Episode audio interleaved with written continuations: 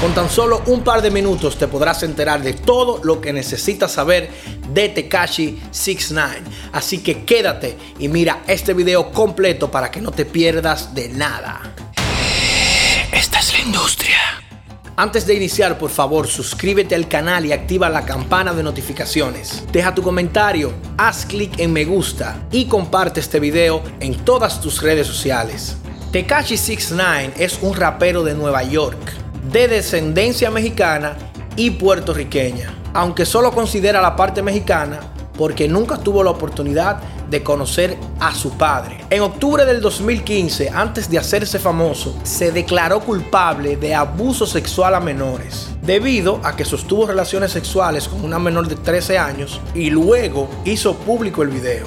En esa ocasión cumplió varios meses de prisión como si fuera menor. Se hizo popular en el 2017 con el sencillo Kumo, seguido de varios éxitos más. En 2018 lanzó junto a Anuel AA la canción y el video titulado Bebé. Actualmente este video sobrepasa las mil millones de visitas.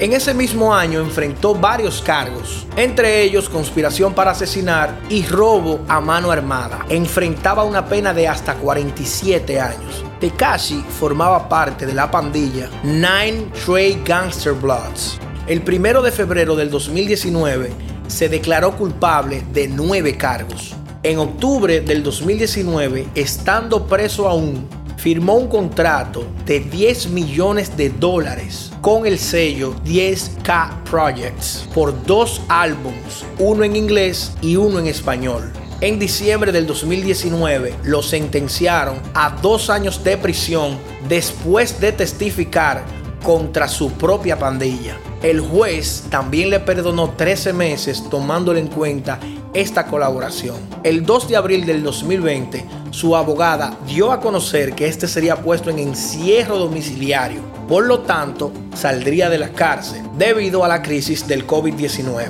Desde su salida mantuvo silencio y un perfil bajo.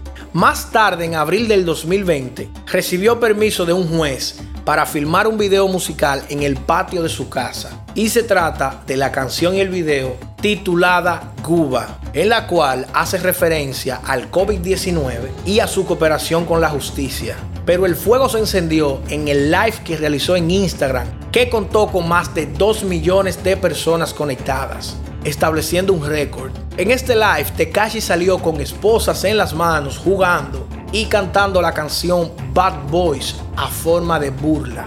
También rapió algunas letras en su defensa.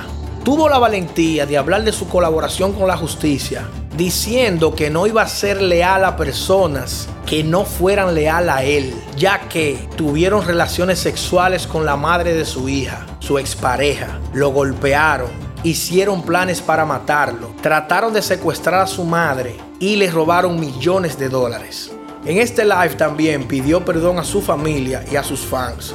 Pero ojo, no a las personas que delató. ¿Y tú qué crees? ¿Estuvo bien que Tekashi delatara a su antigua pandilla? Por favor, déjame tu opinión en los comentarios. Algo que no dejamos de notar es que después de su salida de la cárcel tiene que andar con muchísimo cuidado, ya que tiene que cuidarse de esa pandilla a la cual traicionó. Otra cosa es que gracias a una fanática que lo pudo ver en su balcón, se ha dado a conocer la ubicación de la residencia de Tekashi. Tekashi ha tenido también recientemente un beef muy intenso con Snoop Dogg también con Mick Mill y otros artistas. Otro de sus escándalos más recientes es su ataque a la revista Billboard, a quienes está denunciando de manipular las listas, favoreciendo a Justin Bieber y Ariana Grande por encima de él, quien según él es quien merecía debutar en la posición número uno del chart Hot 100 o los 100 más calientes. En este momento quiero recordarte que te suscribas al canal y actives la campana de notificaciones. Deja tu comentario, haz clic en me gusta y comparte este video en todas tus redes sociales. Recuerda que lo escuchaste en la industria, así que nos fuimos. Esta es la industria.